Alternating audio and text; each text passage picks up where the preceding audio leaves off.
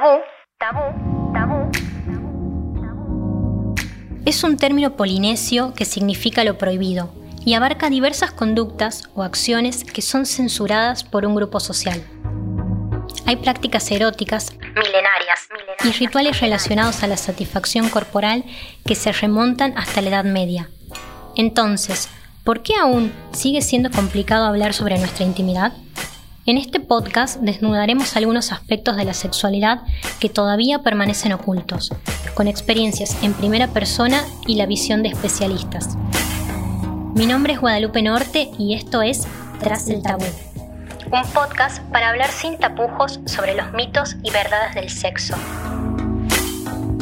En el episodio de hoy, fetiches. fetiches.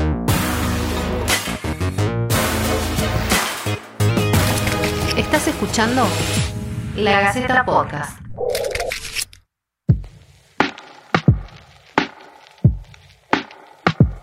Si no es el cuerpo mismo, el sexo también está rodeado de un halo de culto y entrega. Y uno de sus ejemplos clave son los fetiches, una palabra que alude a lo no convencional, o por lo menos ajeno a la norma. En el mundo del fetiche hay de todo, los que se excitan con los tacones altos, la ropa de cuero, los tatuajes. ¿Cuál es el límite? Para hablar de este tema tenemos con nosotros a la sexóloga y presidenta de la Fundación para la Salud Sexual, Mileva Pavicic. Bienvenida, Mileva. Hola, ¿qué tal, Guadalupe? ¿Cómo estás? Gracias. Antes que nada, lo central me parece que sería por ahí definir un poco qué es fetiche y qué tipos de fetiches quizás son los más comunes para los tucumanos, según tu experiencia en el consultorio. Bueno, em, fetiche mm, nos estamos refiriendo a, a partes del cuerpo, a un objeto o alguna situación o algún tipo de práctica relacionada con la sexualidad que despierta excitación sexual específicamente, ¿no? que está corrido de lo convencional, como vos decías. O sea, sabemos que hay partes del cuerpo que son genitales o que son sexuales propiamente dichas, pero hablamos de fetichismo cuando una parte de un cuerpo, por ejemplo, de una persona que no es sexual o genital, despierta una intensa excitación sexual que puede llegar hasta, hasta el orgasmo o, no, pero que sí es un fuerte disparador de la excitación sexual. Las partes del cuerpo pueden ser eh, un tipo de fetichismo, ¿no? Sabemos que hay fetichismos eh, de distintos tipos. Y en ese caso, si no son partes del cuerpo, me imagino que lo más común o por ahí lo que se ve en el mundo del cine es el tema de los pies. Quizás hay una recurrencia por ahí permanente en algunas películas que son épicas de o de hecho, es el, fetichismo más más común, más frecuente que se encuentra. se llama podofilia, es la práctica sexual que incluye los pies y, es el, más recurrente que aparece en, los estudios, en las estadísticas, eh, dentro de las preferencias sexuales del sexo no convencional, jugar con los pies, incluir estimular, que puede ser lamer, besar, embadurnar, chupar, hacer masajitos en los pies, está dentro de, de las prácticas preferidas. Bien, y en cuanto a las prácticas que habías nombrado, la top la top 10 eh, es todo lo que tiene que ver con los juegos de sumisión y dominación, eh, lo que conocemos como BDSM, que incluye ataduras, eh, que incluye jugar con, cera caliente, a lo mejor sobre la piel, con velas, que incluye látigos, que incluye el cuero, ropas de látex, ¿no? todo lo que es juegos de role-playing, de, de someter a la persona, a la pareja con la que estás, de dominarla o, de infringirle algo de, dolor. Entonces el placer lo puede sentir la persona que lo, practica dando el, acto del, golpe, por ejemplo, o el que recibe. Bien, ¿y con el tema del boyerismo o eso ya es un capítulo aparte? No, no, el boyerismo también está dentro de, las prácticas sexuales que están consideradas como fetiches. O sea, todo lo que es prácticas sexuales no convencionales que se salen del, sexo tradicional, que es el sexo convencional del coitocentrismo, ¿no? prácticas donde es solamente eh, un increyendo que termina siempre en penetración, ¿no? como una rutina sexual. Todo lo que se corre de ese sexo tradicional, convencional, es sexo no convencional. Los disparadores sexuales los consideramos fetichismo, entonces está buena esta aclaración. Porque muchas veces se confunde con, un tipo de práctica rara o anormal, ¿no? Se suele decir son raros o son anormales.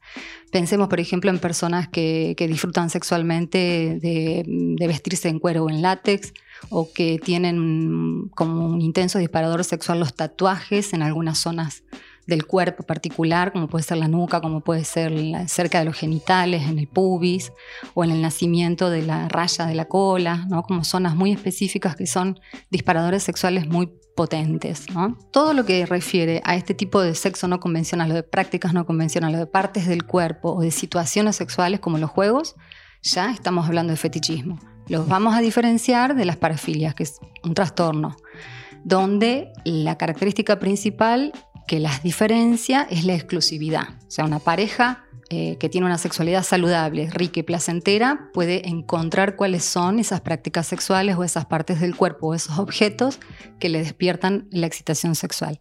Y las parafilias ya tiene que ver con que eso es exclusivamente lo que le, despierta la excitación sexual, es un trastorno. no lo va a sentir si no tiene ese elemento o ese objeto.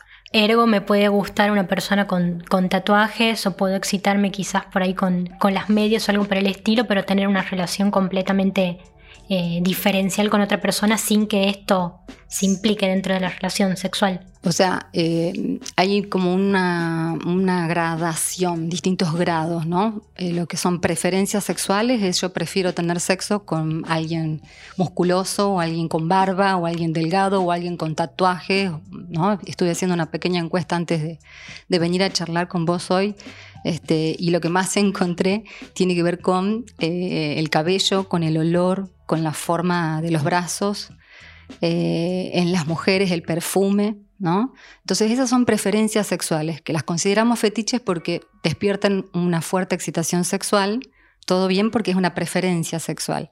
Y en el otro extremo, cuando es exclusivo y que yo no puedo tener placer sexual si no está ese elemento, por ejemplo la barba, por ejemplo el tacón o por ejemplo la ropa íntima, ya estamos hablando de un trastorno porque la persona no alcanza el placer sexual si no está ese elemento. Mile, y por ejemplo, salió hace un tiempo en las noticias una anécdota que, muchos tomaban por ahí como desde el lado gracioso y otros ya lo trataban como de, algo muy muy extraño o bizarro de una persona que se excitaba por ejemplo con los globos. Y en esta línea hay algunos fetiches que por ahí son mal vistos por la propia pareja o, en sí por la sociedad. Por ejemplo esto de la asfixia o el sexo duro en realidad somos nuestras propias fantasías sin realizar o qué nos revelan los fetiches sobre nosotros mismos? Bueno, nombraste varias prácticas sexuales que están en, una zona de riesgo, de alto riesgo, la zona roja, ¿no? Este, roja no por excitantes, sino roja por peligrosas, excitantes y peligrosas, tal cual. Eh, asfignofilia, o sea, prácticas donde eh, se corre riesgo, ese límite, como una de las preguntas que hiciste al comienzo, ¿cuál es el límite? Siempre el límite tiene que ver con el dolor, con el consentimiento del otro eh, y con el forzamiento, ¿no? Si no se respeta esos límites que están acordados en esos juegos sexuales, eh, ya se está pasando a una línea que tiene que ver con lo perverso, ¿no? Donde el disfrute de una parte es eh, en función del dolor de la otra parte o del sufrimiento de la otra parte. Entonces, eh, las prácticas sexuales con globos, con peluches, pueden ser con cualquier objeto. Pensemos, eh, hay personas que se excitan sexualmente con cajas, o sea, algo que habitualmente no es erótico, ¿no? Pero que algo en su historia personal, en su biografía, refiere a un episodio de su vida sexual en la infancia posiblemente, ahí están los orígenes, ¿no? Que se conecta con el erotismo de alguna manera y la persona le, actúa de disparador. Si no se pone en peligro a la otra persona y se, juega con el consentimiento de la otra persona, está todo bien.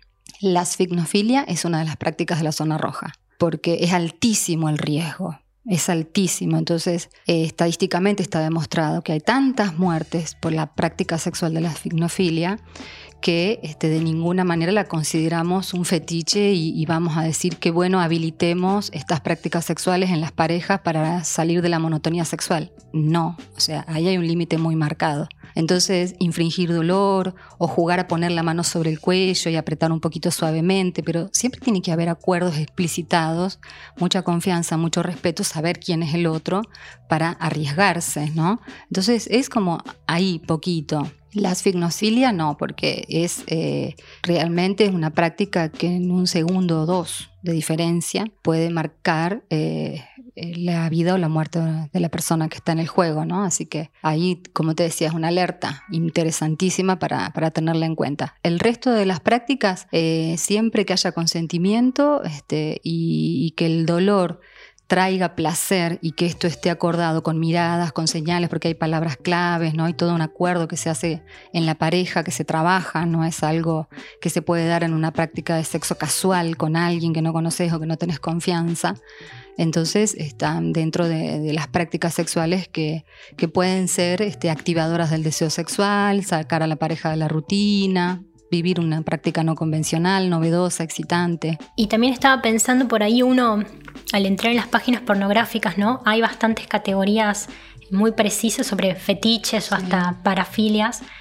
En su momento estuvo de moda mucho la tendencia de los disfraces de animales o con el tema del coronavirus también, esto de de los trajes especiales. Trajes relacionados con la muerte, con la enfermedad, con máscaras, con personajes diabólicos, ¿no? O sea, eh, a ver, psicológicamente con algo conecta a la persona que eh, lo excita sexualmente, por eso es no convencional.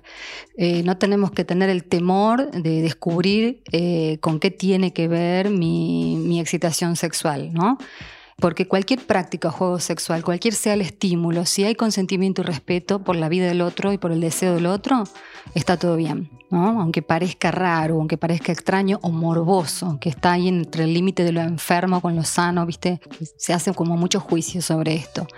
Entonces está bueno pensar el placer sexual en, toda la gama de la diversidad posible. O sea, si nos quedamos con una o dos opciones, nos vamos a perder la oportunidad de descubrir qué me excita, qué me despierta un placer sexual diferente, si juego y si me animo a, otra cosa, ¿no? Diferente. Entonces hay que perderle un poco el temor y descubrir que el consenso, el respeto y los límites acordados es siempre el límite que va a marcarnos hasta dónde es un juego placentero para las partes que participan o ya es una perversión. Y en este juego, ¿no? De ser o, espectadores o los protagonistas de, nuestra propia relación y fantasías, ¿por qué tanta gente tiene temor por ahí expresarle a su pareja o, a su amante lo que quiere en cuanto a fantasías y estos deseos ocultos? Creo básicamente que porque eh, las personas no estamos acostumbradas, no estamos educadas para hablar de la intimidad sexual, de los deseos y las fantasías, o sea,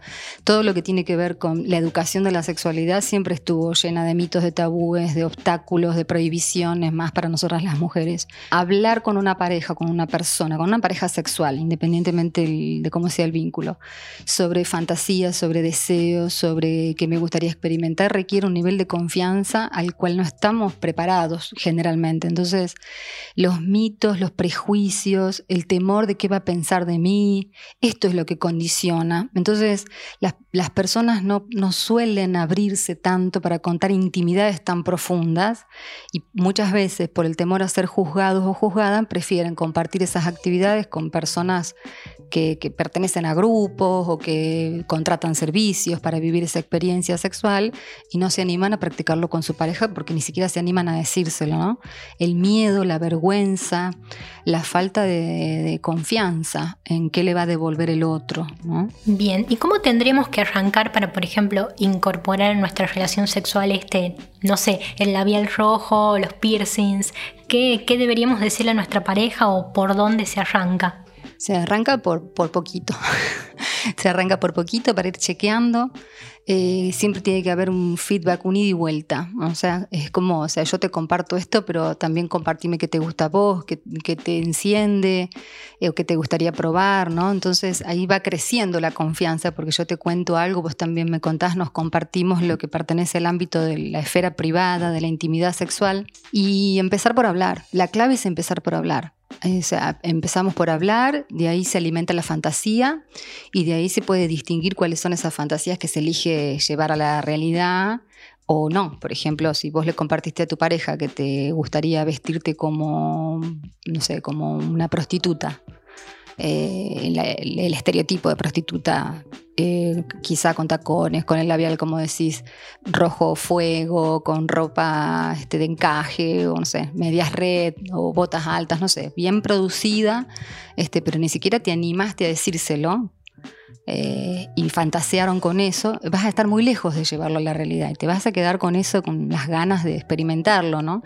Pero si pudiste empezar a compartírselo y en ese feedback fue todo lo que surgió fue positivo y excitante, divertido, alimenta la fantasía, juegan con la fantasía y tomas la decisión y tu pareja te acompaña y te alienta, es excelente en ese caso lo peor sería quedarse con las ganas, no, no proponerlo de, antemano. Claro, y el, primer paso es empezar a compartirlo, poder decirlo, ¿no? Este, y que muchas veces todo lo que tiene que ver con, la sexualidad y con buscar alternativas para tener una vida erótica no convencional es empezar por, compartir las fantasías por compartir, por contarle al otro eh, lo que fantaseo, que es algo tan íntimo y tan privado y que bueno, eh, empezar por ahí.